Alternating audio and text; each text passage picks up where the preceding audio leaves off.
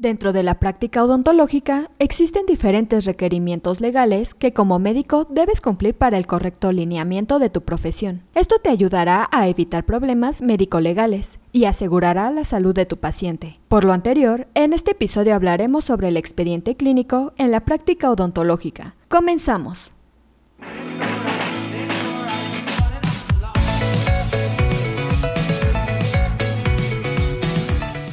Es AMED, su empresa especializada en controversias médico-legales, en la cual te damos consejos e información que te ayudarán a desempeñar tu profesión médica. Uno de los documentos más importantes es el expediente clínico, el cual debe contener todas las intervenciones, registros y certificaciones médicas que se efectúan en el paciente, por lo que este documento debe ser elaborado con el mayor cuidado y responsabilidad. Las normas oficiales mexicanas emitidas por la Secretaría de Salud respecto a la conformación del expediente clínico odontológico son la norma 004 SSA3 2012 del expediente clínico y la norma 0013 SSA2 2006 de la prevención y control de enfermedades bucales. El expediente clínico debe cumplirse por todos los cirujanos dentistas que ejercen su profesión en todo el territorio nacional, y en razón de tratarse de documentos expedidos en beneficio de los pacientes, deberán conservarlos por un periodo mínimo de cinco años, contando a partir de la fecha del último acto dental.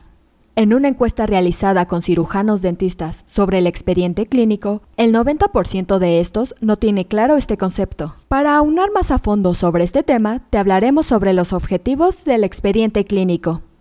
Este nos sirve como protocolo de estudio en la investigación clínica de un solo caso, así como para recopilar y almacenar datos en forma ordenada y sistemática sobre el paciente y su entorno. Asimismo, nos ayuda a establecer el estado de salud o enfermedad del individuo. Es necesario para marcar los problemas a resolver y establecer una ruta clínica para la resolución de la problemática. Otra utilidad del expediente clínico es el conservar los datos de las diferentes etapas que se siguen para la resolución de problemas, así como el monitoreo de la evolución, retroalimentando el proceso de investigación para actualizar y mejorar la toma de decisión. Para entender un poco más la importancia de estos documentos, hablaremos de la historia clínica. Es ampliamente conocido la utilidad de la evidencia dental y la importancia de la historia clínica para la identificación humana en una variedad de situaciones médico-legales. La confección de buenas historias clínicas no es suficiente para que los datos recogidos en estas puedan ser utilizados con fines identificativos. Se hace indispensable la existencia de una ficha dental. Analicemos cuáles son las características de la historia clínica. En primer lugar, esta debe estar completa, por lo que debe reunir los datos obtenidos de la anamnesis, exploración personal, pruebas diagnósticas complementarias, juicio diagnóstico y tratamiento, así como los detalles de la evolución clínica del paciente, los especialistas a los que ha sido remitido y los documentos de consentimiento informado. En segundo lugar, esta debe estar ordenada, así que los datos deben ser exactos y puestos al día. Una tercera característica es que debe estar de forma legible y comprensible. Como cuarto punto, esta debe ser respetuosa con el enfermo, los compañeros, la institución y sus directores. Asimismo, esta debe estar rectificada cuando sea necesario. Por último, la historia clínica debe ser veraz, ya que de no serlo, el médico puede incurrir en un delito de falsedad de documentos.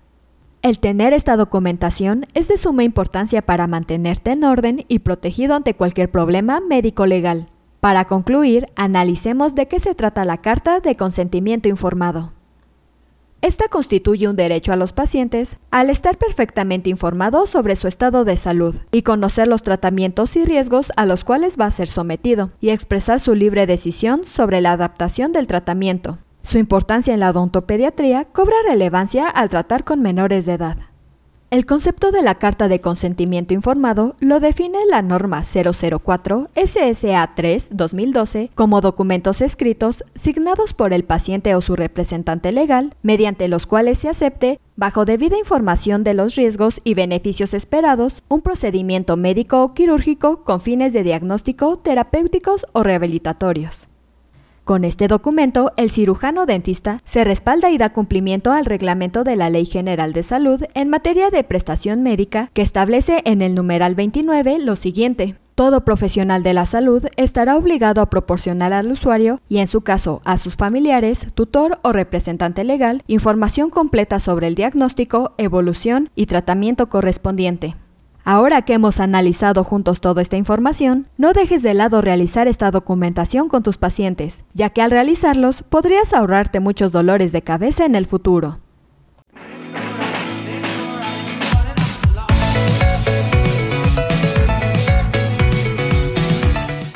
Terminamos nuestro episodio de hoy. Espero que te haya sido de gran utilidad. Te invito a que no te pierdas nuestros próximos episodios y la forma de no perdértelos es suscribiéndote a nuestro podcast desde tu aplicación preferida. Y si te ha gustado, compártelo en tus redes sociales, con lo que estarás ayudando a otros profesionales de la salud a mejorar dentro de su consultorio o clínica. Y nos ayudarás a llegar a más personas. Recuerda visitar nuestra página en www.amdl.com.mx, así como en nuestras redes sociales que son Facebook, Instagram y Twitter. Hasta la próxima.